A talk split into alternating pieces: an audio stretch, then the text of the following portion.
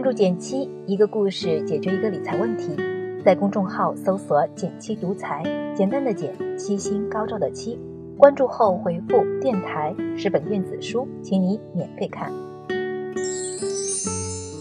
昨天晚上睡前，闺蜜跟我念叨：“你帮我算算，钱都去哪儿了呢？我每个月工资有万把块，平时也没买什么东西，怎么今年快结束了，卡里也只有几千块呢？”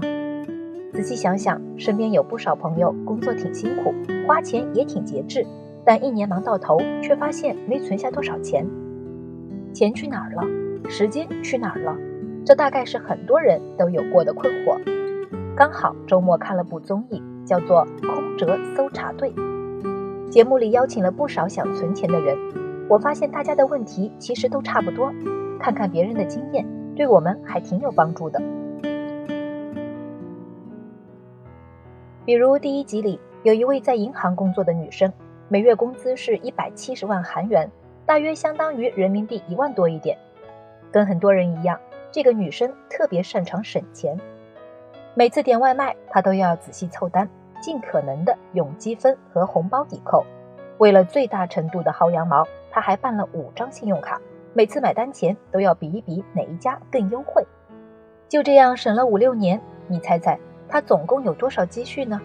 答案是五十多韩元，相当于人民币三角。连他自己都很惊讶，明明已经这么省了，为什么还是没钱呢？他的钱都去哪儿了？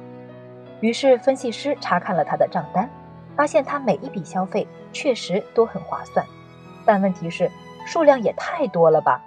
就拿外卖来说，他每次点外卖都用了优惠抵扣，看起来挺便宜的。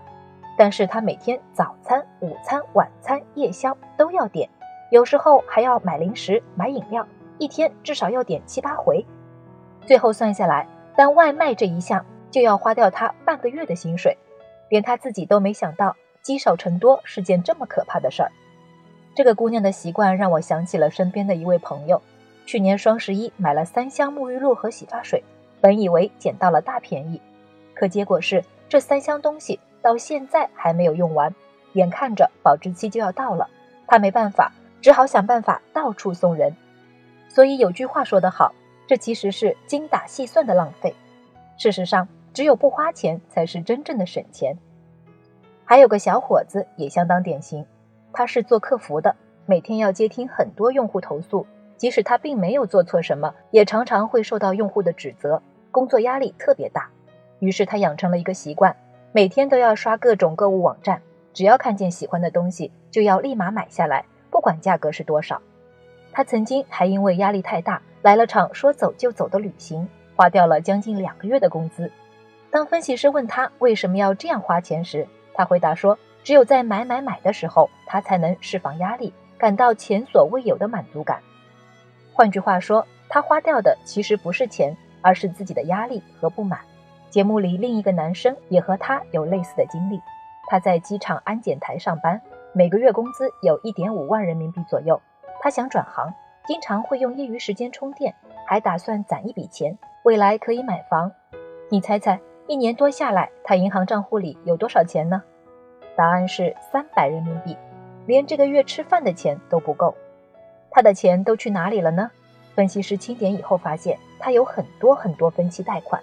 这些贷款的来源听起来都很正当，比如他想学习拍视频，就给自己买了很多装备，电脑、摄像机、声卡、话筒。有时候现金不够，他就刷卡办分期，一次次为学习投资。但事实上，这些高价买来的装备，他几乎碰都没碰过。到最后，这笔钱带来的只有高额的分期欠款。看完这两个男生，我想起了一句话：不花钱难受，花了钱又慌张。很多人的人生就在难受和慌张之间反复切换。经常有人说，成年人的快乐是要靠钱来维持的。可问题是，物质消费带来的快乐能持续多久呢？如果不能解决根本问题，买买买只是暂时逃避的手段，是一种自我安慰。到最后，工作仍然要处理，生活仍然要面对，还多了一大笔账单要还，反而更容易让人消极和悲观。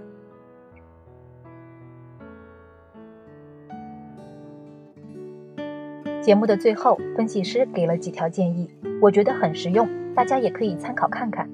第一条是要梳理自己的支出情况，知己知彼才能百战不殆。只有掌握了支出情况，才能了解自己的消费习惯。分析师还建议我们可以把我们花掉的钱按照固定支出、娱乐、餐饮等类别分别统计，从中找出自己的消费黑洞。比如在银行工作的那位姑娘就用了这种方式，发现了自己在外卖上的消费太多，从而确定了自己的改变方向。第二条是要设立具体的存钱目标，越具体越好。先定好目标金额，再根据目标来规划自己的收入分配，这样才能让我们的理财过程更合理。这一点其实跟我们节目一直以来的建议是一样的。我们一直在强调，理财规划其实是人生规划，通过它。你能把自己的现在和未来想得更加清楚。我们的目的也并不是要成为千万或者亿万富翁，而是要让钱帮助我们把生活过得更好。所以，我们不妨以终为始，从目标出发，沿着目标去努力，就更容易过上想要的生活。第三条是学会调节压力，从根本上缓解压力，才是真正节约的方法。其实，我觉得“冲动消费”这四个字，关键不在于消费。而在于冲动，有人用冲动排解压力，有人用冲动自我安慰，但说白了都是治标不治本。归根结底，很多广告的实质是激发了我们内心潜在的未被满足的需求。只有找到了这个需求，并从根本上去解决它，才能让我们真正避免冲动。